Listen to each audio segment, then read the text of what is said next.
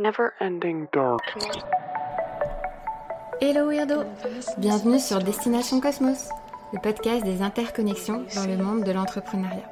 Je m'appelle Marine et je suis, comme toi, un pur produit de l'univers. Une petite étoile dans une immense galaxie qui essaie tant bien que mal de provoquer l'étincelle et de connecter avec d'autres étoiles. Dans ce podcast, je t'embarque avec moi à la rencontre d'entrepreneurs passionnés au parcours singulier et inspirant. Si toi aussi, tu crois à la magie des rencontres, au mystérieux pouvoir, des coïncidences et au fait que tout soit interconnecté, alors accroche bien ta ceinture, parce que dans le cosmos, ça décoiffe. Bonne écoute. Hello Alexis. Hello Marine.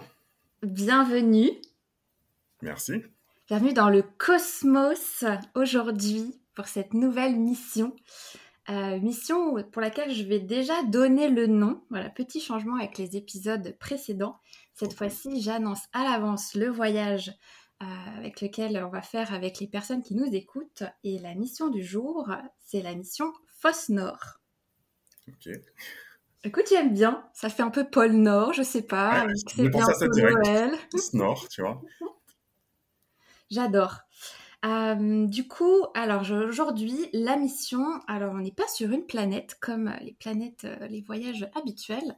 Petit changement aujourd'hui, on est sur un astéroïde et c'est l'astéroïde Cérès. Euh, donc pour, pour la petite aparté, je détaille toujours voilà, le, pourquoi du comment je rapproche la symbolique de, de, de, de l'astre avec mon invité sur la newsletter donc retroshade.substack si les personnes veulent s'inscrire et, euh, et découvrir la suite euh, lors de la sortie de l'épisode. Et Cérès, c'est vraiment symboliquement l'archétype euh, de, la soif de la connaissance, de l'amour de la transmission, qui nourrit vraiment l'autre par son savoir, qui fait germer, grandir, évoluer. On dit que c'est un astéroïde dont l'archétype est très pédagogue, puisque chaperonne un petit peu l'autre pour en devenir son gardien. On fera le lien avec, avec ton secteur d'activité et notamment euh, le petit clin d'œil à ton chapeau, pour les personnes qui ne nous voient pas, mais on en parlera. Euh, et voilà, c'est vraiment, euh, ces restes représentent vraiment ceux qui font un travail utile, qui éduquent et qui enseignent. Et donc, sans transition, avant de te présenter, pour toi, Alexis, le cosmos et l'univers, ça t'inspire quoi? Ça m'inspire énormément de choses, Marine, et depuis je suis tout petit. Parce que pour moi, déjà, l'univers et le cosmos, ça représente l'infini. Tu vois, on lève les yeux au ciel, on voit un peu une toute petite partie de, l'espace, de l'univers finalement, et tu te dis, mais qu'est-ce qu'il y a là-haut en fait? Et jusqu'à où ça s'étend? Et même moi qui fais des études scientifiques, tu vois, euh, on, on avait des théories sur quoi euh, l'univers était toujours en expansion, des choses comme ça. Et je me suis dit, mais du coup, ça s'arrête jamais, c'est infini. Et c'est ça qui est incroyable, parce que derrière cet infini, il y a une notion d'inatteignable. Et c'est pour ça que euh, les êtres humains, nous-mêmes, on a toujours été fascinés d'observer et d'aller chercher ce qu'il y avait euh, dans l'univers. Parce que ça représente quelque chose qui n'est pas tangible pour nous, qui n'est pas même dans l'esprit. C'est difficile de l'imaginer, en fait, l'infini. Tu vois, on peut imaginer le système solaire, on peut cartographier les planètes, mais ça s'étend, il n'y a pas que le système solaire, il y a plein d'autres systèmes, et tu n'arrives pas juste à l'imaginer. Donc pour moi, ça représente déjà ça, euh, l'univers. Et après, ça représente le mystère. Alors, Oui. c'est un mystère, pour moi, du coup, parce qu'il y a plein de choses qu'on ne connaît pas. On, on pose toujours cette, cette question, est-ce qu'il existe des extraterrestres, par exemple? J'adore. À chaque fois que je regarde un documentaire sur, euh, sur l'univers, on, on pose toujours la, la, question, il y a toujours le petit teasing, etc. Alors qu'en fait, bon, ils ont, ils ont quand même une partie de la réponse à ce stade, je précise, parce que on ne connaît pas tous les, tous les autres systèmes. Donc pour moi, c'est le mystère. Et d'ailleurs, quand j'étais plus jeune, je regardais une série d'épisodes qui s'appelait Les Mystères de l'univers. Je trouvais qu'elle portait Ah, je connais pas, hyper bien, hyper bien son nom, portait vraiment très bien son nom. Et justement, c'était sur les basiques un peu de l'univers et de ses éléments, les trous noirs, etc. J'ai adoré. Je n'ai pas tout retenu parce que c'était quand même il y a plus de dix ans, mais je sais que j'adorais regarder cette série-là. Et donc, la dernière chose que ça m'évoque, c'est l'aventure. Donc, c'est-à-dire que Ouais. si c'est fini, c'est que il y a quelque chose à explorer et il y a de l'aventure. En fait, l'aventure ne s'arrête jamais. Et c'est Mhm. pourquoi moi, j'ai toujours été attiré, je fais la petite transition, par les films qui se déroulait dans l'espace et donc dans cet univers qu'on ne connaît pas. Donc les Star Wars, les séries comme Stargate, etc. J'adore, c'est mes films préférés et je crois que c'est lié à ça parce que j'ai envie d'explorer moi cet univers, ce cosmos qu'on ne connaît pas du tout. Écoute, je crois que tu es le premier invité qui a une telle appétence euh, pour l'univers et le cosmos, en tout cas qui m'ont fait une, une, définition aussi, euh, aussi riche. J'adore poser euh, cette question. Et c'est vrai, ouais, l'univers, on a cette image de, de l'immensité, de l'infini. Et est-ce que l'univers est-il fini? Je crois qu'il y a un, un petit un documentaire sur Netflix d'ailleurs que j'avais regardé récemment sur euh, voilà même, même, les scientifiques, les mathématiciens, les cosmologues n'arrivent pas à, s'arrêter sur le fait même d'infini. L'infini est-il fini, est fini ou pas? Nous ne saurons jamais. Je crois. On ne saura pas. C'est un débat ouvert. Exactement. Et du coup, Alexis, est-ce que voilà, on a fait, on, a posé le contexte. Euh, est-ce que tu peux te présenter pour euh, les personnes qui, qui, nous écoutent, qui te découvrent ou qui te connaissent peut-être même déjà? Bien sûr. Alors, moi, Alexis, déjà, et j'ai 27 ans actuellement. Il faut savoir que j'ai commencé, parce qu'aujourd'hui, on me connaît sur la casquette d'entrepreneur, mais j'ai pas tout le temps été entrepreneur. Et même pour être honnête, il y a 7 ans, je ne connaissais même pas ce mot, être entrepreneur. Donc, j'ai commencé par faire des études classiques, donc des études scientifiques. Après, je suis allé en classe préparatoire aux grandes écoles. Et c'est qu'à ce moment-là que, euh, quand je suis rentré dans ma, dans ma, dans mon école d'ingénieur, que j'ai commencé à entreprendre. Donc j'ai été freelance dans des startups parisiennes et j'ai toujours toujours eu une appétence pour l'éducation. Donc même quand j'étais freelance, je, je, donnais des cours en fait, euh, des cours de soutien scolaire. J'étais tuteur dans des établissements scolaires et j'ai fait que ça pendant des années avant derrière d'intégrer euh, des startups et d'être bras droit un peu de CEO et d'aider des CEO à développer leur boîte.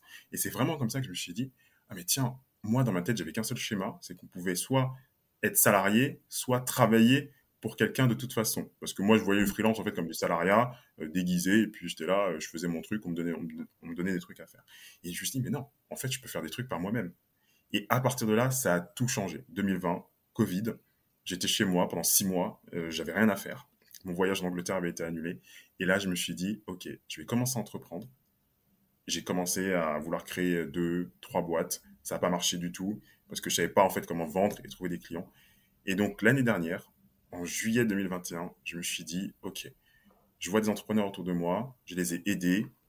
Moi-même, j'ai besoin de m'aider aussi. Mais il y a un truc que j'arrive pas à craquer, c'est comment trouver des clients. Donc, je vais en faire mon cœur de métier, je vais me concentrer que sur ça et je vais aider les gens bah, à en trouver. Et donc, à euh, entreprendre, de manière générale, en fait. Et donc, aujourd'hui, j'ai créé un incubateur en ligne qui s'appelle l'école 24 et qui aide les solopreneurs en particulier à se lancer dans l'entrepreneuriat, et à trouver des clients, à développer leur réseau principalement. Génial. Oui, donc ça fait, ça fait vraiment deux ans plein, on va dire, euh, post, euh, post 2020. 2020, c'est vraiment une année euh, charnière, j'ai l'impression, pour beaucoup de personnes. Enfin, ça a fait ah un point de bascule dans énormément de, de parcours. Et juste pour remettre un peu de contexte, donc en 2020, confinement, période Covid, t'en es où dans ta vie? C'est-à-dire que tu avais tu avais déjà eu des expériences en salariat, tu avais aussi eu des expériences d'accompagnement. On reviendra là-dessus parce qu'il y a quelque chose qui revient beaucoup, j'ai vu dans ton parcours, et je trouve ça génial euh, de faire le lien avec euh, l'astéroïde Cérès euh, pour la symbolique que j'évoquais. Parce que dans ton parcours, il y a quelque chose de fort en termes d'accompagnement, de bénévolat, de l'éducation, la transmission dans le domaine avec les étudiants. Donc, tu, faisais quoi en 2020 En été où s'était passé quoi avant euh, pour ensuite effectivement revenir à, voilà, sur l'école 24 et sur ce que tu as créé et ce que tu fais aujourd'hui? Très très bonne question Marine. Pour moi, ça a été 2020 l'année charnière. Tout a basculé parce que euh, fin, fin 2020, en fait fin 2019, j'ai fini mes études. Sauf que j'ai pas eu le diplôme à ce moment-là. La, cérémonie avait été reportée à fin 2020. Mmh. Et en fait, j'ai fini moi mes études tout début 2020, en février 2020. Et c'est à, pile à ce moment-là que le Covid est tombé. Et il faut savoir que à ce moment-là, donc, il y avait mes études, mais en même temps, moi, j'étais freelance et je donnais des cours à des gens. J'étais déjà dans la transmission. Et en parallèle de ça, j'aidais mon entourage qui voulait entreprendre, qui voulait construire des projets, ben, je les aidais à entreprendre. Je les, aidais à, je les aidais à faire plein de trucs, à construire des sites, à trouver des clients, à être visible, des choses comme ça. Je faisais vraiment de manière bénévole. C'était vraiment officieux. C'était au détour d'un verre, comme ça, dans des bars, et puis quand on se voyait occasionnellement. Donc là, j'en étais vraiment là. Ensuite, j'ai eu une- période vraiment de stop, six mois, de mars euh, 2020, Mm. 2020 jusqu'à septembre. Et j'ai tout simplement, euh, j'étais chez moi et j'avais plus rien à faire. Ouais. Et c'est à ce moment-là que j'ai commencé à faire des choses par moi-même, à construire des choses. Et naturellement, j'étais dans la transmission. Mais à ce moment-là, j'avais un peu plein de rêves en tête. Donc, je voulais créer quelque chose, pour un peu la petite anecdote, dans la food tech. Donc, en fait, je voulais euh, livrer des entreprises, je voulais leur livrer des repas faits maison. Donc, j'ai essayé de construire ça. J'ai eu des associés très, rapidement. C'était mes meilleurs amis à l'époque en plus. Donc, mais bon, voilà, on a eu tous les travers d'entrepreneuriat. Mm. On est resté dans notre chambre pendant quatre mois, à brainstormer, à faire des études de marché, à jamais se confronter au marché. Et Mm. donc, on a coulé même avant de naître. Puis il y avait aussi des- déjà des gros acteurs implantés euh, dans le fait. domaine en plus. Donc, euh, hmm. Tout à fait. Et tu sais, en plus, nous, on était là, on n'avait oh, pas de moyens, rien du tout. Mm. Et on voulait déjà faire mieux que ceux qui étaient là depuis 3, 4 ans, 5 ans. On était là, non, nous, on sera meilleur sur le recyclage, on sera meilleur sur euh, les produits frais, etc. Donc, toutes des hypothèses qui sont jamais arrivées, bien sûr, quand tu n'as pas de moyens. Mais c'est une très bonne expérience. J'ai beaucoup appris de ça. Donc, c'était nécessaire. Et donc, voilà, là, on arrive fin 2020. Je reprends, donc je fais, euh, je fais un stage à ce moment-là euh, au ministère des Armées. Donc, en tant, qu'ingénieur civil, euh, je travaille sur des, sur des avions, en gros. Et ensuite, on me propose un CDI en 2021 que j'accepte. D'accord, ouais. Reprise, reprise économique, euh, tout ça. Exactement. Exactement. Je l'accepte parce que j'ai pas encore trouvé cette idée d'entreprise qui me va et qui me passionne. Donc, je me dis, bon, bah, en attendant, j'accepte et je fais la période d'essai qui était de 8 mois. Ça me convient bien parce que je me suis dit, donc, en 8 mois, peut-être que j'aurais trouvé. Et il se, tombe- il se trouve que j'ai trouvé mon idée, l'école 24, ou plutôt, on m'a- on me l'a insufflé Mhm. parce que j'aidais tellement les entrepreneurs autour de moi qu'on m'a dit, bon, faut que tu fasses quelque chose, Alexis. Tu es dans la transmission, ça marche, t'aides les gens à entreprendre, pourquoi tu tu le fais pas de manière officielle? Mm. Et c'est là, en fait, que j'ai lancé l'école 24. C'est démarré d'inside finalement. Enfin, t'avais déjà, j'ai l'impression, euh, tout de suite, le- la période 2020 a permis de réajuster ta trajectoire malgré toi. Exactement. T'as pas trouvé tout de suite le CDI peut-être ou CDD auquel euh, voilà, tu te prédestinais ou que tu pensais faire. Tu as eu déjà ces idées de- d'entrepreneuriat, de, projet qui, qui germaient en toi. Et puis, euh, et puis voilà, reprise, euh, salariat, et l'idée est venue et d'un side, de, de ce qui était naturel pour toi euh, dans ton quotidien, ça en est devenu euh, ton cœur, euh, ton cœur d'activité aujourd'hui, quoi. Exactement. Et même, je vais rajouter quelque chose, c'est que je me suis rendu compte que euh, j'aurais beaucoup plus d'impact si je travaillais pour moi-même Mm. que pour quelqu'un. C'est-à-dire que j'ai même, pendant ces périodes-là, tu m'as demandé si j'avais eu des expériences professionnelles avant, j'avais Mm. que eu des stages. Et en fait, pendant mes stages, je me rendais compte que au bout de 2-3 mois, j'étais lassé à chaque fois. J'avais besoin de faire autre chose. Et tu vois, ça, c'est déjà un trait de personnalité qui m'a interpellé. Je me suis dit, mais attends, t'imagines, si déjà au bout de 2-3 mois, j'en ai marre d'être en stage et de travailler pour quelqu'un, Mm. qu'est-ce qui va se passer quand je serai en CDI Et en fait, une de mes plus grandes découvertes aussi en 2020, c'est que je ne peux pas rester 5 ans, 10 ans sur le même projet. J'ai besoin de de- d'aller vers d'autres projets, de découvrir de nouvelles choses en permanence. Mm. Et je trouvais que l'entrepreneuriat, entreprendre, c'était une de ces solutions. Et c'est aussi pour cette raison que j'ai commencé à construire des choses par moi-même. Ouais. Ouais, c'était vraiment dans ta personnalité, dans ton mindset, parce qu'aujourd'hui, il y a beaucoup, l'entrepreneuriat est énormément glamourisé, tout le monde veut être entrepreneur parce que c'est à la mode, etc. Mais il faut aussi remettre du contexte, tout le monde n'est pas fait pour être entrepreneur et pour certains, c'est plus naturel que d'autres. Et là, clairement, euh, tu, ça- tu sentais que c'était quelque chose de naturel qu'il fallait aller chercher plutôt que de, bah, bah, de t'étouffer, peut-être euh, en tout cas d'être enfermé dans un, dans un système qui te convient, qui t'aurait peut-être moins convenu, en tout cas dans ce, de ce que tu dis. Ouais, tout à fait. Euh, et euh, j'ai plusieurs questions, mais euh, du coup, d'où te vient cette passion pour la transmission et l'accompagnement? J'ai l'impression que c'est plutôt, in- enfin, pareil, c'est plutôt inné et naturel puisque tu aidais déjà pendant la- cette période, tu as eu déjà l'idée de mettre en place euh, des systèmes de bénévolat et d'aide pour euh, pour aider. Donc c'est En fait- c'est naturel, ça te vient de c'est remonte familial? Ça remonte bien plus loin que ça. Ça remonte déjà au collège. Au collège, et moi, je suis pas l'entrepreneur qui dit euh, oui, j'étais mauvais à l'école et donc j'ai décidé d'entreprendre. Non, non, moi, j'étais le meilleur à l'école, vraiment, littéralement. Jusqu'à la première, j'ai toujours été premier de la classe. Et en fait, ce qui s'est passé, c'est que j'ai aidé énormément les autres à comprendre, en fait, les cours, à, à faire les devoirs ensemble, etc. Donc, j'ai toujours été dans la transmission, toujours été dans le partage. Je comprenais un truc, je le partageais. Donc, ça revient de, depuis aussi longtemps que je me souvienne. Mm. Et euh, après, la- les choses que je faisais quand j'étais au lycée, c'est que après je donnais des cours de soutien scolaire, pas que à mes, à mes camarades, mais j'ai donné à ma famille. Donc, ma famille, mes cousins, on faisait toujours appel à moi du- des cours de soutien, tu sais. Et en plus, j'avais la chance que mon, mon oncle habitait juste en dessous, dans le même immeuble que moi. C'est vraiment une coïncidence. Et il habitait à l'étage du dessous. Donc, je faisais tout le temps des cours de soutien scolaire à, à mon neveu, enfin, voilà, à mon cousin. Mm. Et euh, donc, je crois que c'est inné. Vraiment, j'ai toujours été comme ça. Et je pense que j'ai des circonstances un peu favorables aussi, qu'il y a des choses que je comprenais bien, notamment dans les matières scientifiques. Et donc, ça m'a donné envie, bah, pas de garder pour moi et de transmettre. Donc, je pense que Bah, c'était naturel. Tu vois, en plus, j'ai été tuteur après, c'était vraiment été naturel. Ouais, c'est clair. Et puis c'est tout à ton honneur parce qu'on a le cliché aussi parfois, le premier de la classe, c'est pas nécessairement celui qui va aller partager et transmettre. T'as le Ça. premier de la classe qui va, voilà, parce qu'il maîtrise son sujet, euh, il va être dans cette démarche, comme tu dis, bah, d'aider les autres et ça permet aussi soi-même de, de se renforcer en plus euh, son expertise. Et t'as d'autres qui vont rester euh, bah, avec eux-mêmes. et, et puis voilà quoi, tu vois. Et j'en ai vu. J'en ai vu. Ouais, ouais, c'est ça. Ah, parce qu'après aussi, c'est pas donné à tout le monde de transmettre aussi. Donc, euh, sans jeter euh, la pierre au premier de la classe qui garde tout pour eux, tu vois. On va passer pour, pour les méchants alors que c'est pas l'objectif. Et, euh, et du coup, moi, ce que je voudrais savoir avant de, de, de parler de l'école 24, l'histoire du chapeau. L'histoire du chapeau. Que Alexis, voilà, porte toujours un chapeau. Voilà, c'est un chapeau de paille pour être exact. Et euh, je le porte en hommage à un personnage de fiction que certains vont connaître euh, dans le podcast, qui s'appelle Luffy, donc dans One Piece. Et pourquoi Luffy Parce que euh, j'ai eu des périodes un peu difficiles de confiance en moi. C'était surtout ça.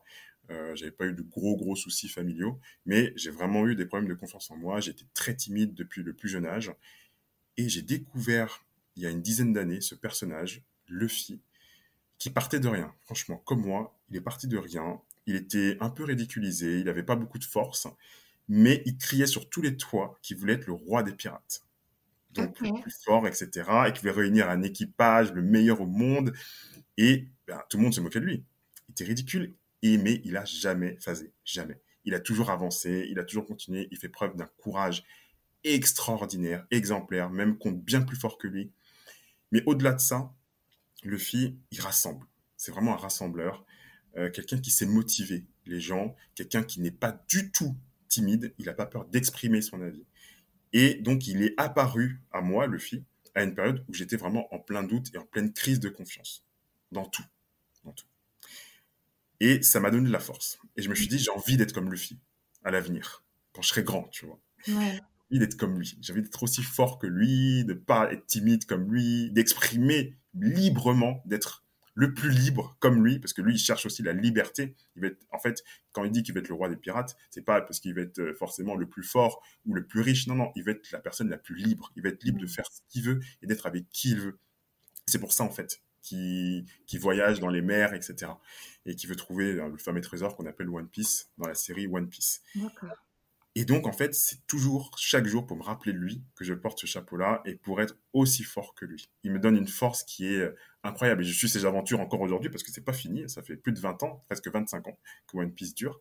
Et ça m'accompagne dans mon quotidien. Et ça me donne vraiment de la force et du courage pour accomplir et pour faire des choses voilà, qui me semblent un peu impossibles aujourd'hui, qui me semblaient impossibles hier. Donc voilà l'histoire du chapeau. Incroyable, j'adore. Je connaissais pas, tu vois, tu m'avais jamais partagé l'histoire du chapeau comme ça.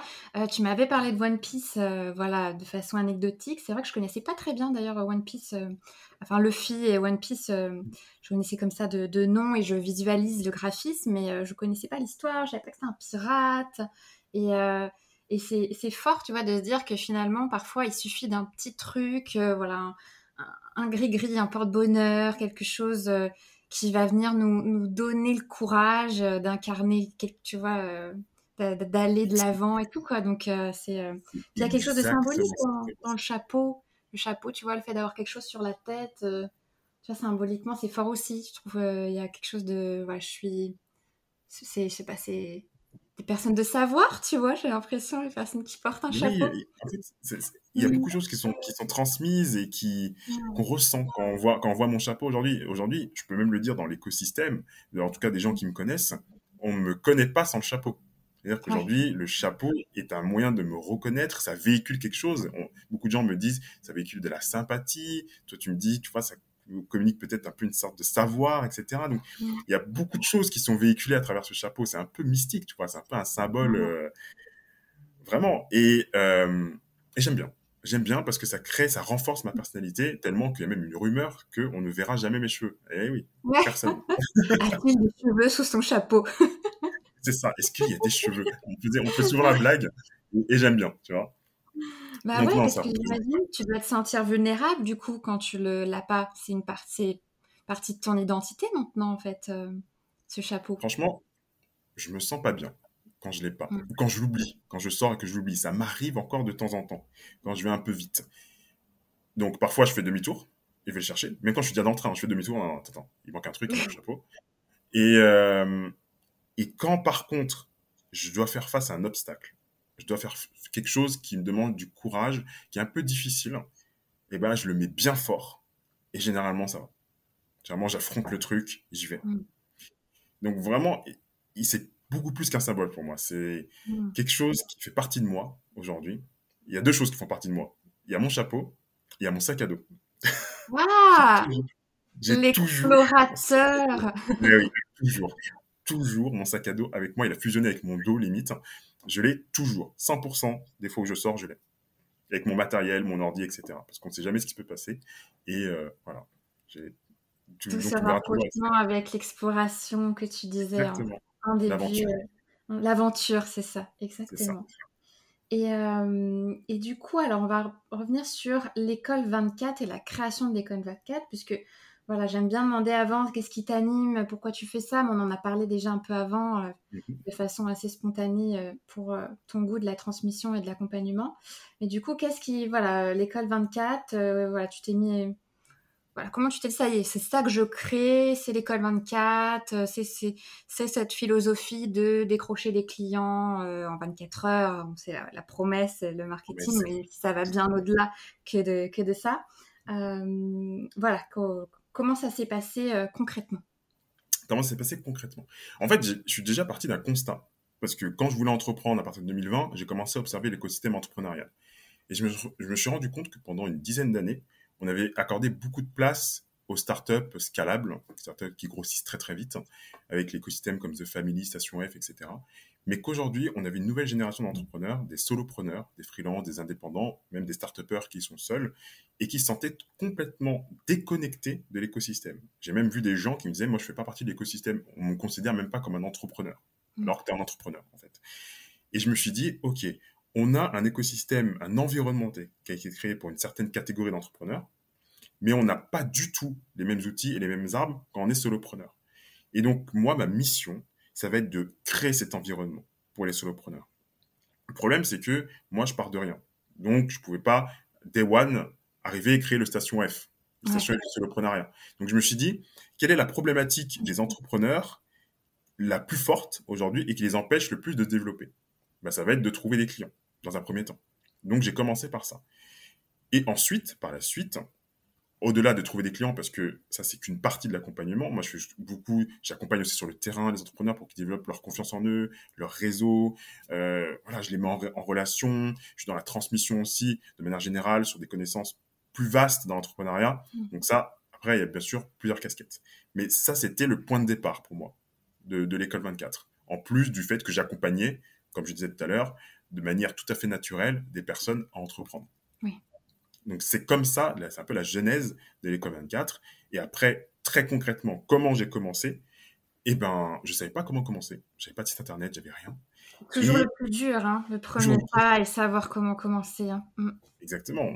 On, parle d'entrepreneuriat, on parle souvent de passer de 0 à 1. Et là, c'est ça, j'arrivais pas à passer à 1. Et c'est là où j'ai commencé à connecter avec les gens. C'est-à-dire que juin 2021, au lieu de dire je vais créer un site, j'ai participé à tous les événements possibles et inimaginables en Ile-de-France. French Tech, Station F, des petits, des petits meet-up, tout.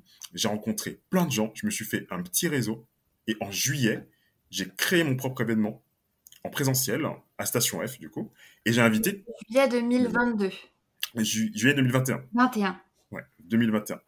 Et donc en juillet 2021, ce que j'ai fait, c'est que j'ai créé mon propre événement et j'ai invité toutes les personnes que j'avais rencontrées en juin. Ok.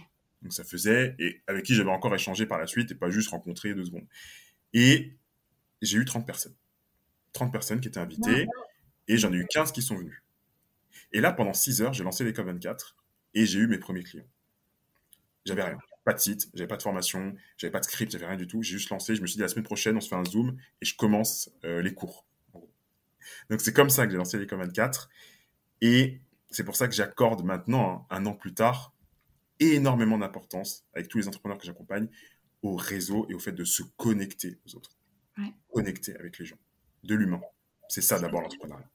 Ouais, c'est clair. Et franchement, tu vois, là, direct, tu as, rencontré le, le, concret. Tu vois, tu n'étais plus comme l'année l'année de confinement où tu disais j'avais l'idée, on était bloqué, on conscientisait. Tout. Là, voilà, t'avais rien, t'avais pas les outils, t'avais pas de site web, t'avais pas de, t'avais pas tous les trucs peut-être qui font, on s'attend d'un produit fini, marketé euh, pour l'image. Et tout de suite, t'as rencontré le terrain et, euh, et ça, ça a pris quoi. T'as as eu ton, ton product market fit comme on dit, en tout cas un début. En tout cas un début. et tu vois ce que tu dis, c'est super parce que du coup, ça fait la transition. Moi, je voulais poser la question. Euh, parce que tu soulignes l'importance du networking, euh, d'aller à des événements, de rencontrer des gens. Des fois, c'est pas toujours évident aussi selon notre, la notre personnalité, si on est introverti, extraverti. C'est que moi, j'ai tendance d'abord à connecter virtuellement avant de connecter dans la réalité. Je concrétise après. D'autres, euh, voilà, vont spontanément aller entre guillemets, voilà, se côtoyer au monde et aux autres. Toi, comment tu fais pour bien t'entourer euh, est-ce que tu as des tips pour connecter avec de nouvelles personnes et donc après potentiellement après des prospects, mais déjà ne serait-ce que connecter avec des nouvelles personnes et bien s'entourer, même si j'ai l'impression que tu es plutôt un extraverti ou en tout cas naturellement tu vas aller à la rencontre des autres. Alors, c'est marrant que tu dises ça. je me trompe peut-être, ça se trouve, tu es un super introverti et tu vas craquer le truc. c'est exactement l'image finale que je voulais renvoyer qu'on pense que je suis extraverti alors que je suis très introverti de base. Donc, quand j'étais, quand j'étais au collège, au lycée, j'avais toutes les difficultés du monde à aborder des gens et même des personnes que je connaissais. C'est ça le pire. Et quand j'ai commencé à entreprendre, donc il y a deux ans, quand j'allais à un événement, euh, j'étais tétanisé. Je ne savais pas quoi faire. J'étais seul. Je me souviens encore, c'était l'année dernière hein, seulement. Je me souviens encore, je suis arrivé à un événement de Station F, il y avait 700 personnes, j'étais tout seul. J'ai été tétanisé toute la journée. J'ai parlé à personne. Tu m'étonnes. Donc, euh, donc là, j'ai fait, OK, euh, je vais perdre ma journée comme ça. Donc non, non, j'ai dû faire un travail énorme sur moi-même qui a commencé il y a des années déjà. Euh, quand j'étais en classe préparatoire, quand j'étais en école d'ingénieur, ce que je faisais, je me forçais à être, quand je faisais du travail de groupe, à être le chef de projet pour pouvoir présenter le projet déjà mmh. aux gens. Donc déjà, être capable de m'exprimer en public devant des gens et que les gens interagissent avec moi, première chose. J'ai fait plein de choses en fait, je t'en dis juste quelques-unes comme ça. J'ai été aussi recruteur donateur. Qu'est-ce que c'est? Qu'est-ce que c'est? Tu vois les personnes dans la rue, dans les lieux très fréquentés, qui travaillent pour des associations et qui C'est super dur Oui, c'est très, On les envoie tous chez les pauvres. Hein. c'est vrai. Hein. Et là, franchement, tu dois connecter avec les gens en une demi-seconde. Ouais. Une demi-seconde à chaque fois. Il faut avoir l'humour, la bonne accroche. La, bon... la bonne accroche, la bonne, posture. Tout. Effectivement. Et donc, j'ai décidé de faire ça pour augmenter ma confiance en moi, pour augmenter le fait de pouvoir connecter avec les autres, pour m'améliorer dans ce domaine-là. Et ça m'a été hyper bénéfique parce que tu te prends une cinquantaine de portes par heure. Ouais. Donc, et quand tu ne te prends pas une porte, c'est-à-dire que tu es surpassé, tu as réussi à connecter avec la personne. Bon, il y a aussi la personne en face, ça joue hein, parfois. Ils ont oui, il y en a qui sont plus. Tout à fait. Mais tout à fait. Mais il faut que tu arrives à connecter en fait avec ces gens-là. Donc il y a ça aussi. Et après, quand j'ai été entrepreneur par la suite, eh ben, ce que je faisais, c'est que je me forçais à aller à des événements, bon, tu vois bien que quand il y avait 700 personnes, j'y arrivais pas. Donc moi, l'astuce que j'avais, c'est que j'y allais plus seul. Parce que seul, j'y arrivais pas. Donc je dis, je vais être accompagné de quelqu'un, déjà. Donc quelqu'un de confiance. Ma meilleure amie, mes meilleurs amis, etc. Et là, tout de suite, quand j'y allais en groupe, eh ben, j'arrivais à connecter avec des gens. J'arrivais un peu à casser cette glace qu'il y avait entre moi et les autres. Hmm. Parce que tout seul, j'y arrivais pas. Maintenant, aujourd'hui, j'y arrive, mais c'est une de mes, de mes petites astuces. Et ensuite, j'ai amélioré mes techniques. C'est-à-dire qu'au début, j'allais tout seul. Après, je suis allé en groupe.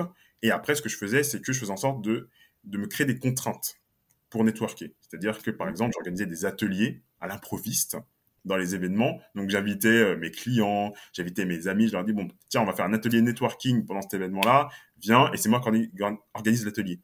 Et comme il y a quelque chose qui est plus fort que ma timidité, ça mmh. va être mon envie de ne pas décevoir mmh. les gens qui me connaissent. ton rapport à l'ego qui est Exactement. Mmh. Voilà, j'ai un, un, ego, j'ai un ego quand même assez fort, même si je le montre pas trop.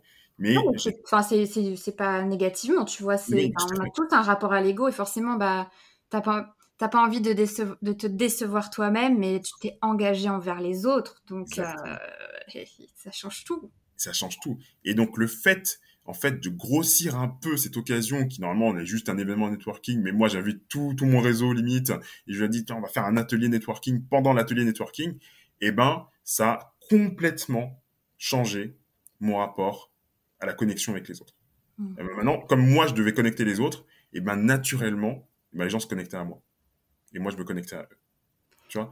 C'est hyper courageux parce que, tu vois, d'une réelle difficulté, vécu, euh, en fait, c'est toi qui as pris le lead, c'est toi qui as pris l'action. Tu t'es dit, je veux pas être euh, euh, la victime de mes propres peurs, de ma propre timidité, manque de confiance ou introversion.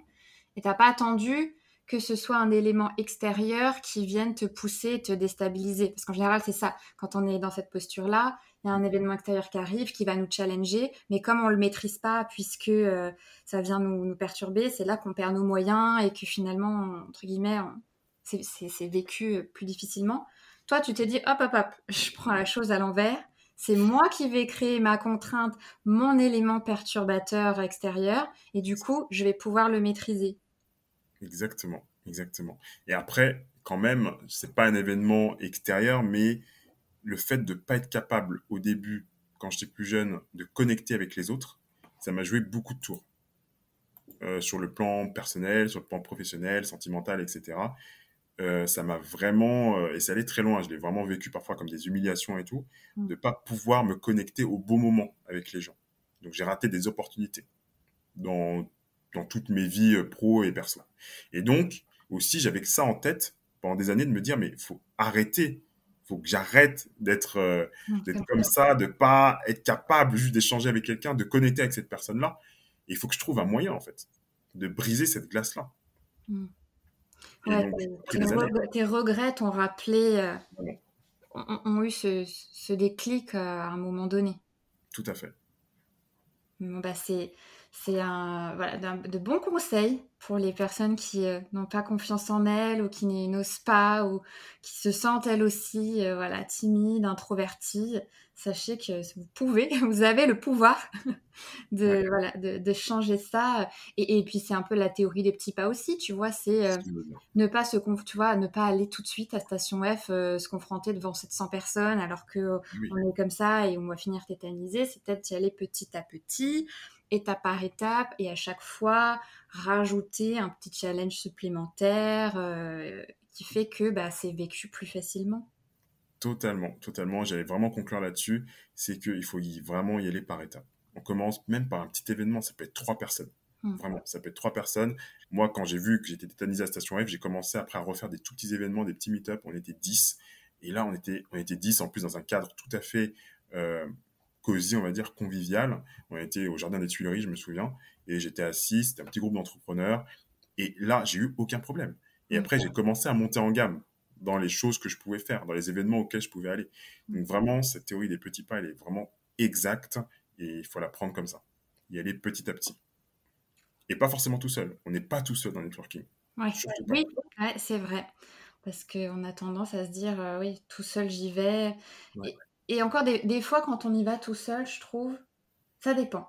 Quand, si, si on est à l'aise, y aller tout seul, ça permet de se, for- enfin, pas de se forcer, mais d'aller spontanément vers des personnes avec lesquelles on serait peut-être pas allé. Parce que aussi parfois, quand on y va en groupe, ça fait bah, des groupes de groupes. Et les gens aussi ont des difficultés. Ceux qui viennent tout seuls, qui se sont challengés ou je ne sais quoi, ou qui sont... Bah ouais, moi je suis tout seul, les gars. du coup, vous avez l'air un petit peu difficilement approchable aussi. Approchable. Donc, Tout à fait. euh, il y a un peu un, un équilibre ou un juste milieu qui n'est pas toujours facile non, plus euh, à, à approcher. Tout à fait. Euh, Est-ce que tu as un rôle modèle ou euh, ouais, un- une personne qui t'inspire Alors, on a beaucoup parlé de Luffy, ça peut être un rôle modèle fictif, finalement, c'est peut-être Luffy. Ou est-ce qu'il y a une personne dans la vraie vie qui, qui t'inspire? Euh, bon, c'est bien, tu as fait, t'as fait une partie de la réponse, Marine, mais euh, je m'y attendais de toute façon. Mais non, en fait, j'ai pas vraiment de personne dans la vraie vie qui, que je pourrais définir comme un rôle modèle Mm. et qui m'inspire. J'ai des personnes qui m'inspirent à un instant T. Mm. C'est-à-dire que là, sur une action, la personne va m'inspirer ou sur une prise de parole, la personne va m'inspirer. Vraiment. Donc ça, oui, ça m'arrive. Et là, il y a plein de gens qui pourraient répondre à ces critères, même des gens qu'on ne connaît pas du tout. hein. Mm. C'est ça, le- ça qui est vraiment intéressant, je trouve, c'est que même des personnes aujourd'hui qui sont pas du tout connues, qui sont euh, comme toi et moi, Mm. pou- peuvent m'inspirer pendant une période, sur un moment, etc. Donc ça, c'est la première chose. Après, moi, la personne, mon rôle modèle, ce sera toujours et toujours ma mère, de toute façon, Mm. euh, parce qu'elle a été hyper forte et hyper courageuse de nous élever avec mon petit frère toute seule. Et euh, en fait, je ne serais pas devenu l'homme que je suis si elle Mm. n'avait pas été là. Donc, elle a eu une force incroyable de nous élever euh, toute seule, avec très peu de moyens. Donc, ce sera toujours mon premier rôle modèle. Après, euh, pour revenir sur l'entrepreneuriat, euh, ce sera pas très original, mais pendant une petite période, j'ai eu comme inspiration tout ce qui était The Family et Oussama Hamar. Comme Mais- beaucoup, hein, j'ai l'impression. Moi, Exactement. je les ai découverts à la fin, donc en fait, j'ai pas connu. Tout à fait. Et c'est ça que j'aime bien un peu dans la question du rôle modèle de l'inspiration, c'est que généralement les gens aussi ne m'inspirent pas dans leur entièreté. Je m'explique, c'est-à-dire que ça va être par exemple les notions qu'ils véhiculent qui vont m'inspirer et peut-être un peu moins le lifestyle ou la personnalité. Mm. Dans le cas d'Oussama, c'était plutôt la personnalité, il était très cash, très direct, il balançait un peu des vérités au visage des gens. Mais vraiment, hein, tu te prenais des coups à chaque fois. Ça, j'adorais parce que, euh, comme j'étais timide, introverti, ça m'a vraiment bougé et c'est ça qui m'a permis de lancer l'école 24 derrière. Parce que j'ai complètement changé de paradigme et de méthode pour entreprendre. Donc, dans ces idées, dans le mindset, ok. Par contre, dans le lifestyle, j'étais un peu moins d'accord. Mm. Tu vois, les gens peuvent m'inspirer, une partie d'entre eux peut m'inspirer, ça c'est aussi important. Et bien sûr, pour finir, moi, la personne qui m'inspire, c'est un personnage fictif, donc c'est Luffy tous les jours, au quotidien, et ça, je ne m'en cache pas. Mais c'est intéressant parce que ça montre qu'on peut avoir plusieurs rôles modèles et qu'on vient aussi piocher, comme tu le dis très bien, euh, dans, dans différentes facettes de ce rôle modèle et qui permet aussi de ne pas tomber, je pense, dans la, je sais pas comment, comment dire le mot, la gouroutisation, tu vois, finalement, quand on admire trop une personne, euh, que ça en devient obsess- obsessionnel, bah, on en perd le- la, la valeur ajoutée et finalement on peut tomber aussi dans, dans le travers. Donc euh, c'est intéressant de l'approcher euh, comme ça.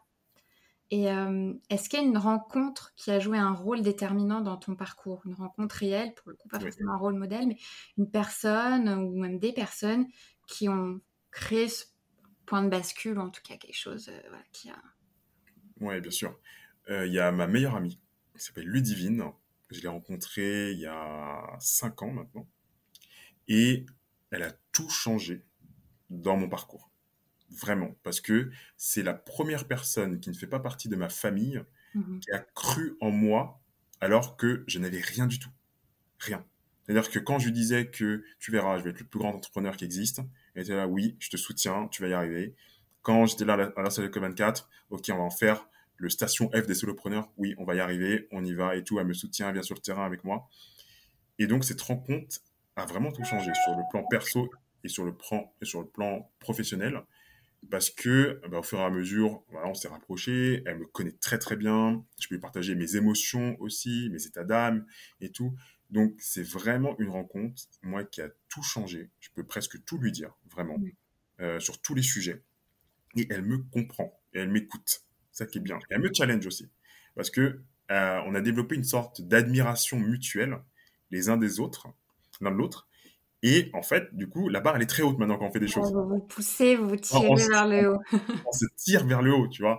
Euh, je me souviens, là, par exemple, sur LinkedIn, je te donne un exemple. Sur LinkedIn, elle est impressionnée, vraiment, de voir mes résultats sur LinkedIn euh, quand tu compares à mon nombre d'abonnés, etc. Juste un exemple, tu vois. Mm. Et donc, à chaque fois que j'écris un post, je me dis, euh, ah, tiens, faut pas que je fasse un, un flop, tu vois, Mm. sur LinkedIn, parce que elle va voir et euh, elle va pas être impressionnée pour le coup. Et tu vois, c'est des trucs bêtes comme ça, mais elle est vraiment là au quotidien euh, à m'aider, à me soutenir et à me tirer vers le haut. Donc c'est vraiment la rencontre, moi, qui a, qui a changé un peu ma vie, dans tous les sens du terme, Mm.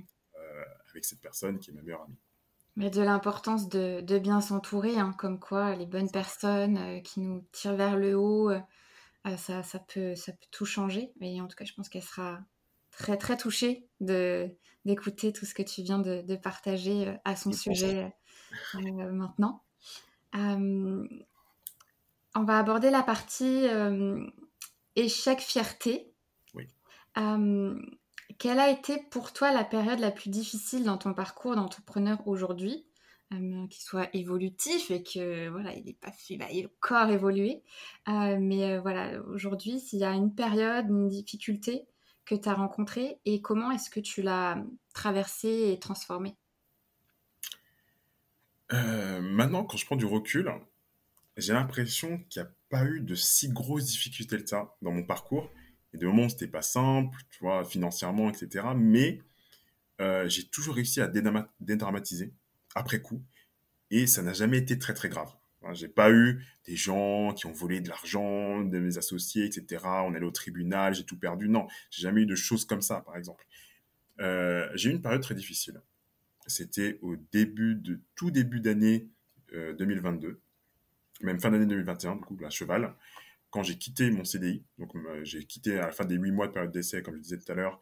Et ben, je suis parti, j'ai démissionné, et j'étais pas rentable. Pas rentable, et euh, je pouvais pas vivre de ce que je faisais. J'avais 3000 euros de côté. Et là, c'est à ce moment-là que j'avais refait mes offres et j'ai pas trouvé de clients au début. Mm. Tu vois? Et donc là, j'étais mal. J'étais mal, l'argent partait. euh, j'avais euh, un mois et demi, comme on est à Paris, un mois et demi d'économie. Et vraiment, c'était très dur. Mm. Très, très dur. Et j'ai recommencé à, à développer l'activité, à avoir de la clientèle à partir du mois de mars seulement.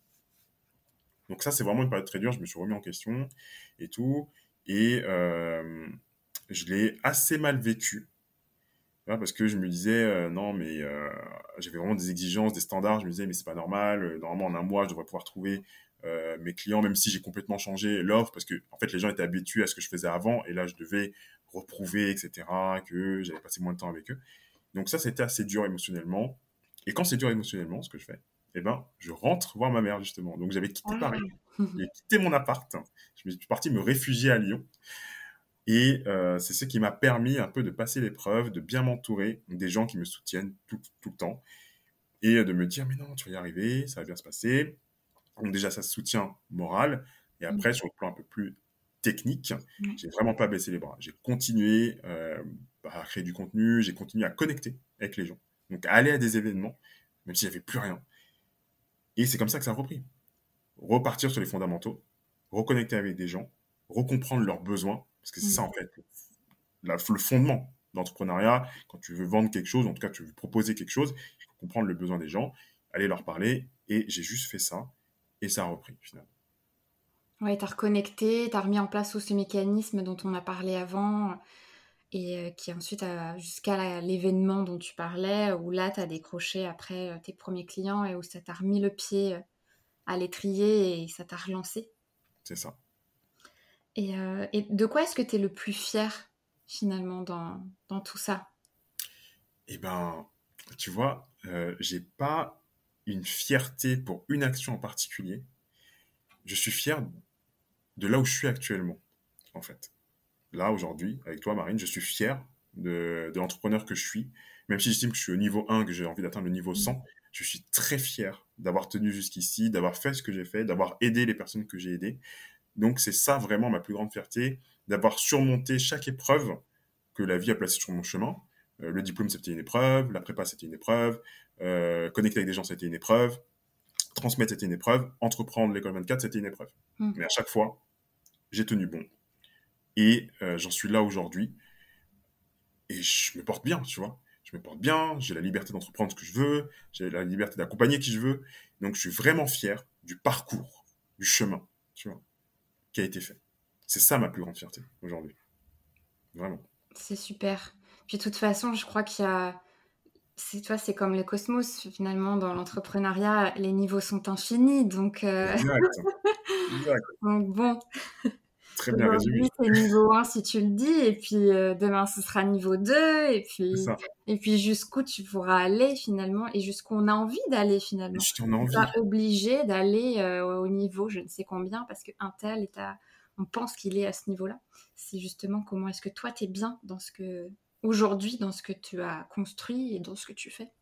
Non, tout à fait, tout à fait. Tout à fait, Marie. Ça, se ressent. On, va aborder la partie question signature. Euh, alors, j'en ai deux. On a une qui est parfois un petit peu plus difficile, mais euh, je suis la deuxième en backup. Mais je vais, je vais commencer avec la première. Hum, quelle a été la dernière synchronicité dont tu as pu faire l'expérience? Alors, j'adore ce genre de questions parce que j'ai l'impression d'en vivre tout le temps, des synchronicités. Ah, trop bien. Vraiment. Et le truc, c'est que après, je m'en souviens plus. C'est-à-dire que je suis là, ah là, il y a une synchronicité, et après, elle s'évapore, et je prends, et généralement, en fait, je ne saisis pas les synchronicités. Je suis là, il y a une synchronicité, je l'analyse, et je pars. Je, ne saisis pas l'opportunité.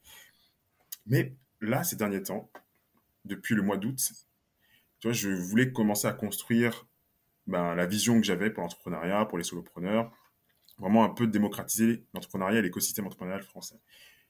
Et je voulais pas faire ça seul. Je voulais vraiment me connecter avec des personnes qui avaient la même vision. Et il se trouve que depuis, même avant le mois d'août, hein, depuis le mois de mars, il y a trois personnes que j'arrête pas de croiser et que je dois recontacter. Mais je le fais pas. Je les vois sur LinkedIn, je dis attends, c'est intéressant ce que tu racontes, je vais te recontacter, je le fais pas.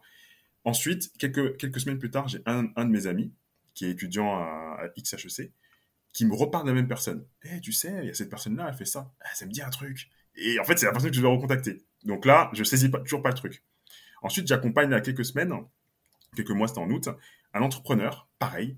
Il me dit, ouais, je vais faire un partenariat avec un tel. C'est la même personne. Hein. Un tel. je fais, attends, attends, attends. Est-ce qu'on parle de la même personne là encore? On parle de la même Elisabeth là? Oui, oui, c'est elle. On a trop envie de savoir qui c'est, mais je ne sais pas si euh, tu peux le dire, mais en tout cas. si, si, je peux, le dire. Il n'y a, pas, a pas de souci. Elle s'appelle Elisabeth Igelan. Euh, elle crée euh, un organisme qui s'appelle NLab qui accompagne les, startups. Et on a un peu la même vision sur ce que doivent devenir l'écosystème entrepreneurial français. Et donc, il y a elle, il y a aussi quelqu'un d'autre qui s'appelle Paul qui fait l'apéro club des, entrepreneurs. Mm-hmm. Et comme ça, j'arrêtais pas de les croiser à des événements, ou bien on me rappelait qu'ils ils existaient. Donc, bon, au bout d'un moment, tu vois, par saisir, j'espère. non, non, il y, y, a un truc. Et donc, j'ai commencé à les rencontrer, à les fréquenter. Et là, je me rends compte qu'on est aligné presque sur tout. Sur la direction, sur la vision, sur les valeurs, sur tout. Et donc, c'est en 2022 la plus grande synchronicité. Incroyable. Elle est incroyable parce que tout m'a ramené à eux. Tu vois, même quand je les ai ignorés avant, à la Founders Night, je les vois. Tu vois, tiens, je les rencontre, je tombe sur eux par hasard, je les cherchais pas du tout, ils sont là. Mm. Je tombe sur eux, on discute. Allez, tu dis, c'est ça. C'est ce que j'aime dans les synchronicités, c'est qu'on les ignore, mais enfin, ça revient inévitablement si, voilà, ça n'a pas encore été, euh, tu vois, intégré. Ça. Euh, je pense que ça demande beaucoup d'intuition et d'être ouvert aussi à son intuition. et parfois, on a la tête dans le guidon, on est dans le quotidien et tout ça, et on n'est pas ouvert à ça. Et, euh, et c'est quand on a des moments de recul où on finit par dire attends, ouais, ouais, il y, a quelque chose, tu vois. Quelque chose. Euh, et, en tout cas, les personnes que tu as citées, peut-être que pour les auditeurs ou des personnes qui nous écoutent, ce sera aussi une forme de synchronicité pour eux si on ben en parler. et, du coup, parce que c'est lié à l'intuition, toi, euh, comment est-ce que tu fais pour développer ton intuition finalement? Puisque tu sais que voilà, tu disais que tu n'écoutais pas trop les, premiers signes, qu'à un moment donné, bon, bah, parfois il faut les écouter aussi. Donc, euh, comment, comment tu, tu, développes ça, toi? Eh bien, justement, pour la développer, je pense que je commence par l'écouter un peu plus. Parce que si je refoule mon intuition, en fait, j'ai l'impression qu'elle ne se développe pas, ou en tout cas, je n'ai pas conscience. Donc, tu vois, quand j'ai eu cette synchronicité-là, avant, il y a quelques années, franchement, j'en aurais rien fait On me dit, euh, on envoie un message, ah mais t'as contacté un tel? Je fais non, et puis je la contacte pas, tu vois. Mais là, maintenant, même si ça prend un peu de temps, je finis par écouter l'intuition.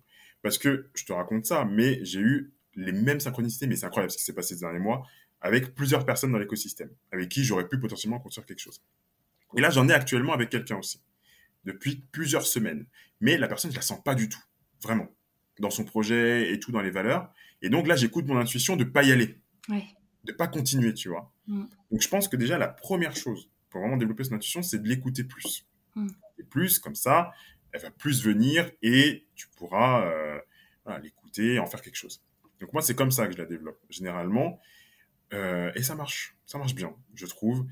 Et j'ai cette chance-là, euh, je vais développer un tout petit peu, de toujours, j'ai l'impression, quand j'écoute mon intuition, de toujours tomber sur les bonnes personnes.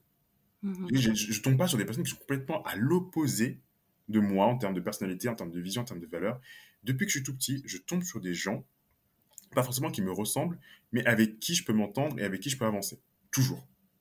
Toujours. Presque, c'est presque un 100% en fait. Un strike. Tu vois?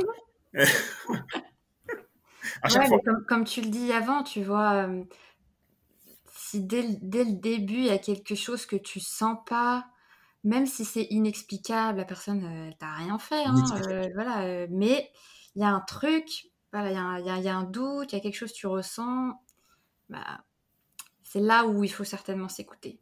Exactement. Exactement. Donc, s'écouter. Pour moi, c'est le plus grand conseil déjà. Euh, écouter ses intuitions. Parfois, elles vont être mauvaises, c'est pas grave. J'ai eu des intuitions comme ça de temps en temps qui ont été mauvaises, mais c'est bien. Mm. C'est bien. C'est comme ça que tu la développes. Oui, c'est vrai, parce qu'on a tendance à se dire, euh, si j'écoute mon intuition, mon intuition, tout va bien se passer. Mais parfois, on se fait un peu des films aussi. Et l'intuition, on se dit, oh bah là, mon intuition, elle était pas terrible. Mais c'est un peu, c'est un process, tu vois. C'est comme les, les réussites et les échecs. C'est à force d'essayer et de développer, de pratiquer. Bon, bah parfois, il y a des loupés. voilà, ça arrive. Mais c'est ce qui fait que, bah, on la renforce et que la prochaine fois, on est peut-être plus ouvert ou qu'on fera pas le même, euh, la même erreur, ou en tout cas qu'on en tirera la, la- la leçon. Tout à fait. Euh, Alexis, c'est quoi la, la suite pour toi? Quels sont tes projets à, à court et moyen terme? Même Si j'en ai certains en tête, mais, euh, mais euh, voilà, dis-nous dis-nous ce- ces grands projets sur lesquels tu, tu travailles. Alors, plusieurs. La première chose concernant l'école 24, c'est vraiment d'ouvrir un incubateur physique, donc un lieu pour les solopreneurs. Et d'ailleurs, ça me permettra de compléter, de boucler la boucle, parce que j'ai dit que je permettais de trouver des clients, de mettre en relation, mais surtout de parler d'environnement et d'écosystème pour les solopreneurs qui doit être identique à celui des startups. C'est-à-dire que j'ai vraiment envie de créer donc des lieux physiques pour les solopreneurs pour qu'ils puissent se retrouver, mais aussi créer le système, par exemple, d'investissement. C'est-à-dire que des gens puissent investir dans des solopreneurs, comme on investit dans des startups. Donc j'ai vraiment envie de créer le même écosystème avec les mêmes outils pour les solopreneurs. Donc ça, c'est déjà un peu la suite à long terme que j'ai envie de faire. Et pour cela, bah, j'ai besoin de réunir des personnes qui portent cette même vision. Et donc, la prochaine étape, là, qui est un peu plus imminente, c'est de constituer un peu, de rejoindre ce groupe de personnes, notamment avec les deux personnes que j'ai citées, et qui ont eu des synchronicités, Mmh. Elisabeth et Paul. Donc ça, c'est déjà le, on va dire, le court moyen terme. Ensuite, euh, pour du plus court terme encore, j'ai envie d'avoir un peu plus d'impact sur l'écosystème. Je me rends compte que moi, je suis plutôt un connecteur, j'aime bien connecter les gens et je me rends compte de la puissance en fait des connexions, notamment physiques, pour se développer soi-même, mais aussi pour développer son activité. Et donc là, je suis en train de lancer une newsletter qui va référencer l'ensemble des événements de l'écosystème entrepreneurial. Tous les mois. Tu auras Génial. presque tous les événements où tu peux aller networker, tu peux aller rencontrer des grands entrepreneurs, tu peux aller réseauter, la totale. Donc ça, ça arrive à la fin du mois de novembre. Je suis en train de la construire actuellement. Je suis en train de contacter les incubateurs, les accélérateurs, tous les acteurs en fait, pour récolter leurs événements et les mettre en avant. Donc ça, c'est un peu la suite pour moi euh, que j'attends avec grande impatience Mmh. parce que je pense que bah, ça va vraiment changer quelque chose. J'en ai parlé à pas mal d'entrepreneurs pour teaser un peu la newsletter. Tout le monde est fan du concept, donc ça me met une bonne un, il y a un besoin, il y a un réel besoin. Donc tous les mois, ce sera quoi? Une fois par mois? J'imagine que tu, tu communiqueras sur d'autres choses, mais une fois par mois, on aura un calendrier euh, en début de mois, par exemple. Euh, voici tous les événements du mois qu'il peut y avoir, selon des catégories, des, des- des univers, des thématiques, euh, des lieux. Région parisienne, Paris, j'imagine. région parisienne, pour l'instant, Île-de-France. Si, on, si je vois que ça marche très très bien, j'essaierai d'élargir à toute la France. Mais pour l'instant, je me concentre sur l'Île-de-France pour voir déjà, il y a déjà tellement d'événements, j'en ai Mm. trouvé tellement en Île-de-France qu'il faut déjà que j'arrive à bien organiser ça. Et euh, oui, c'est ça. Regrouper par thématique, tu auras les événements, le calendrier, tu auras la description, tu auras le lien pour aller t'inscrire. Tout sera facilité, tu auras déjà cliqué sur le bouton aller t'inscrire. Et voilà, ce sera très utile. C'est une demande que les gens m'ont faite. Ça fait un an qu'on me demande ça, ou en tout cas que je vois le besoin. Et je me suis dit, bon, bah ok, personne ne l'a fait, je vais le faire. Super. Trop hâte de, de, bah, de, de recevoir le, la première. Ouais. Et, euh, et pour l'école 24, tu as d'autres euh, d'autres projets euh, en Oui. cours? Oui, oui, je lance une formation e-learning, euh, parce que ça fait plus d'un an maintenant que j'accompagne des, des solopreneurs. J'ai eu pas mal de retours, pas mal d'insights, comme on dit, et je peux les mettre dans une formation e-learning un peu en autonomie, même si je vais garder quand même une partie d'accompagnement personnalisé. Mais là, je suis en train de tourner, en fait, des modules de formation que je vais sortir d'ici Noël. Et euh, j'espère qu'il y aura un impact vraiment sur les solopreneurs qui se lancent ou qui se sont lancés il n'y a pas longtemps et leur permettre à vie de résoudre ces problématiques de l'acquisition euh, client, qui pour moi est quand même le nerf de la guerre. Donc voilà ce qui arrive très prochainement pour l'école 24. Bah écoute, bravo. Euh, J'imagine que ce sera un complément euh, aux accompagnements que tu peux faire aujourd'hui en présentiel, à la fois pour des personnes peut-être qui font, préfèrent la, le- la synchrone et faire uniquement le e-learning, ou d'autres qui veulent faire les deux, e-learning peut-être et accompagnement, euh, au choix en fonction, euh, en fonction de, leur, euh, de leurs besoins. Exactement. Euh, super, super projet. C'est quoi le, le meilleur conseil qu'on t'ait donné, Alexis, aujourd'hui, jusqu'à aujourd'hui dans ton parcours, ou en tout cas toi, celui que tu aimerais donner aux personnes qui ont, envie de se lancer Le meilleur conseil qu'on m'ait donné pour euh, se lancer, c'était de pas trop réfléchir. Et donc d'y aller, d'aller confronter ses idées aux gens, de commencer à distribuer, à utiliser, à vendre. C'est le meilleur conseil pour moi qu'on m'ait jamais donné parce que moi j'étais très analytique. Ça vient de mon parcours, hein, premier de la classe et tout, prépa, donc il fallait que je pose les choses, très mathématique. Et euh, ça peut marcher dans certaines situations, mais la plupart du temps, en fait, c'est de l'humain. Il faut aller voir. On ne sait jamais ce que les gens pensent. Il faut tester. C'est ça le meilleur conseil que je donne et le meilleur conseil qu'on m'ait jamais donné. Et qui a tout changé. Parce que je suis passé dans un, d'un 2020 où j'ai raté tous mes projets, parce que justement, il y a une phase d'analyse tellement longue. D'ailleurs, un concept qui s'appelle l'analyse paralyse. Je le dis pour tout le monde qui nous Je écoute. ne connais pas. L'analyse Ah, paralyse. écrit, pardon, oui. Ah, oui, oui, oui, totalement. L'analyse paralyse, c'est un concept qui dit que plus tu analyses une situation, plus tu auras peur de passer à l'action. Mm. C'est-à-dire que tu auras tellement analysé, ça va te paralyser. Donc c'est exactement ce qui se passe avec la plupart des entrepreneurs. Ils font de grosses analyses, ils se préparent, hein, c'est la même chose, hein, se préparer, faire des sites, etc. Dans, chez soi, pendant six mois, et après tu es paralysé pour le lancement. Parce que tu sais pas sur des utilisateurs, des utilisateurs, etc., des clients. Donc il faut absolument éviter de tomber là-dedans, et il faut tout de suite tester, même avec rien, en fait. Parce que la valeur, déjà, c'est nous-mêmes. Moi, quand j'accompagne des gens, la valeur, c'est pas sur mon site. Hein. C'est pas mon site, c'est même pas mon LinkedIn. La valeur, c'est déjà moi. C'est moi qui l'apporte. Je pourrais juste aller dans la rue et distribuer, en fait, ce que je connais, tu vois, à l'oral. Mm. Parce que la valeur, elle est en moi. Donc, déjà, tu peux apporter quelque chose sans rien. Donc, c'est ça mon, mon conseil à toutes les personnes qui souhaitent se lancer. Merci, bah, c'est hyper, euh, hyper éclairant et inspirant. Et je pense que ça nous donne tous envie là euh, d'aller acheter un chapeau et, et de devenir euh, le Le fil. chapeau fait toute la différence, Ouais, hein, ne croyez pas. Est-ce que tu as un- une référence, un livre, un film, ou en tout cas quelque chose qui a eu un impact sur toi à partager? Euh, intéressant, parce que je ne sais jamais quoi répondre à cette question. J'ai jamais, j'ai pas de référence comme ça, euh, même un film, un livre, pas du tout. Il n'y a rien comme ça que j'utilise en référence. Il y a des personnes que j'utilise en référence, et euh, je vais citer une personne que j'ai pas citée encore, que j'aime beaucoup suivre, qui s'appelle Idriss Aberkan. Ça, c'est ma référence en termes de de- d'état d'esprit pour progresser. C'est-à-dire Ok. que lui, il a une forte culture. Vraiment, on le sent. Il a beaucoup appris.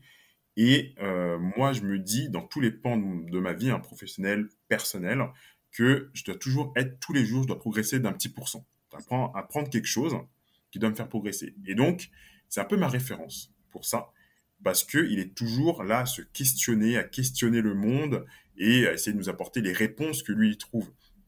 Euh, D'ailleurs, c'est un entrepreneur aussi, donc c'est ça qui est bien, parce qu'il y a cette, casquette, casquette-là aussi d'entrepreneur. C'est un monde inculte, un entrepreneur dans quoi je connais pas, pour les, les personnes qui... Oui, euh, Idriss Aberkan, donc il a, euh, il a plusieurs sociétés, euh, notamment euh, il fait tout ce qui touche au cerveau. Tu vois, il a écrit un livre qui s'appelle Libérer votre cerveau, donc tout ce qui est les neurosciences. Voilà, ok, génial, j'adore. Voilà, il fait des études là-dessus, j'adore. J'adore ça. sujet. Je l'ai découvert il n'y a pas longtemps grâce à lui, et c'est un sujet incroyable. J'en apprends tellement sur notre cerveau, sur son fonctionnement et tout, sur les neurosciences de manière générale. Et donc, lui, il traite surtout de ça, enfin beaucoup de ça, même s'il a plusieurs casquettes. Hein, il, fait, il, traite beaucoup, beaucoup de sujets de culture générale, mais une des principales casquettes, c'est ça, les neurosciences. Donc, euh, c'est un peu ma référence aujourd'hui, à l'heure actuelle. J'aime bien suivre ce qu'il fait, euh, et ça me permet, moi aussi, de me mettre dans l'état d'esprit que, bon, ok, il y a quelque chose que je comprends pas. De dire, ah oui, oui, je sais, et voilà, euh, parce qu'on veut être dans le groupe, on veut dire qu'on sait, mais non. Pose-toi la question, va chercher l'information et comme ça, sors, tu vas en sortir grandi chaque jour. Donc c'est un peu ma référence euh, aujourd'hui. Super, bah je mettrai les références euh, dans, dans, la newsletter pour le lancement euh, de, de l'épisode. Merci pour euh, ce partage. aujourd'hui, pour cet épisode, je vais mettre en place la question rituelle. C'est un concept nouveau que je veux développer, voilà, pour tous les invités qui passeront maintenant sur, euh, Destination Cosmos euh, y ont droit, parce que voilà, la philosophie que j'ai avec, euh, avec le podcast, c'est vraiment d'inspirer, d'inviter à viser le cosmos, à, voilà, à oser, à se lancer. Et, donc, bah, mes invités ont à cœur de transmettre ça pour les personnes qui écoutent. Mais j'ai envie aussi que bah, mes invités, dont tu fais partie, Mhm. soit challengés euh, également et qu'ils ressortent de, de, de, de l'échange avec euh, voilà, un petit truc qui va les booster. Et donc, euh, Alexis, je voudrais te poser la question qui est quelle est l'action aujourd'hui que tu as peur de faire, mais qui pourrait potentiellement impacter ta vie aujourd'hui, ton, ce, que, ce que tu fais, et t'engager? à, le faire après. Bien sûr, bien sûr. Et si je le dis, c'est que je m'engage. Donc, euh, pour réfléchir un peu, il y a une action qui me fait un peu peur, mais qui pourrait tout changer. C'est euh, de pitcher lors de la plus grande soirée entrepreneuriale de France, qui s'appelle la Founders Night. Ah oui. Qui réunit euh, près de 1000 personnes à chaque fois. Et là, je me suis dit, elle a lieu le 8 décembre et j'ai envie de pitcher. Là, là, en décembre, là. En décembre. Non, en décembre. Et je peux postuler dès maintenant, en fait. Ok. Donc, euh, je vais faire ça. Ça me fait un peu peur parce que quand même, c'est 1000 personnes. Même si maintenant, j'aime beaucoup parler en public, etc. Mais j'ai jamais parlé devant 1000 personnes. Hmm. Même pour moi, c'est beaucoup. Bah et donc, je me dis, je vais me challenger et essayer de faire ça. Bah écoute, ce serait un beau pied de nez à, ce, à Station F et ces 700 personnes euh, où tu t'étais tétanisé. Ce serait une belle façon voilà, de, voilà, d'être fier d'oser et de, de, passer à l'action sur ça. Bah écoute, 7, euh, décembre, tu dis? Le 8. À 8, 8 décembre, bah, écoute, c'est bientôt, surtout que là, les personnes qui vont nous écouter, je pense, euh, seront aussi sur la même période, donc on va pouvoir ça. Donc écoute, euh, super, très, super action hyper courageuse. Et, et, du coup, dans ce cas, puisque tu te challenges à pitcher, tu as pitché l'école 24, tu as pitché quoi du coup euh? Eh bien justement, je, réfléchis parce que si j'ai si avancé la newsletter euh, d'ici le 8, je pense que je vais pitcher plutôt la newsletter. En plus, le contexte y prêtera très bien parce que c'est un événement, il y aura des gens qui veulent connecter. Et donc moi, en plus, j'ai une manière de pitcher, enfin la manière de pitcher que j'adore, c'est de euh, pas dire trop ce que je fais, mais de montrer. Mm. Donc j'ai même envie de faire participer les gens, j'ai peut-être une petite idée, tu vois, presque de les faire un peu networker, mais tranquillement pendant que je pitch, sans qu'ils s'en rendent compte en fait. Donc j'ai vraiment envie de pitcher ce nouveau projet de newsletter, qui est bien plus qu'un projet de newsletter quand même, je tiens, je tiens à rappeler. Donc c'est mon objectif, on va dire, numéro 2. De pas pitcher vraiment l'école 24, mais de pitcher le projet de newsletter les entrepreneurs.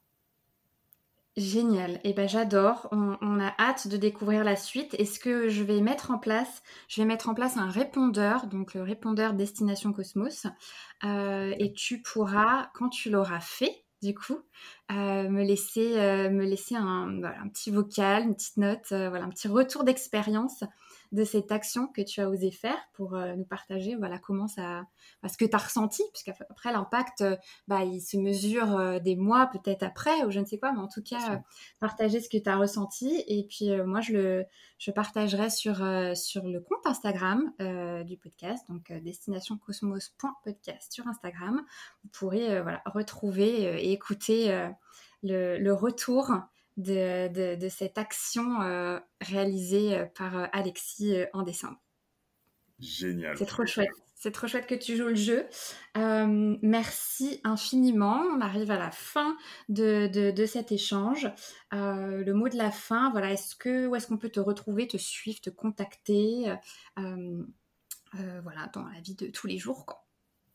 Pour me contacter, très simple, sur LinkedIn, j'y suis tous les jours. C'est là où je crée mon contenu. C'est là où je développe mon business. Donc, euh, si vous m'envoyez un message sur LinkedIn, je vous répondrai très très vite. Parfait. Bah écoutez, euh, voilà, j'espère que je ne doute pas que ton, ton, ton passage euh, aujourd'hui sur, sur cette mission Fosse Nord est, motivé et inspiré. C'est ainsi que se clôture ce voyage dans le cosmos, euh, fausse nord du jour.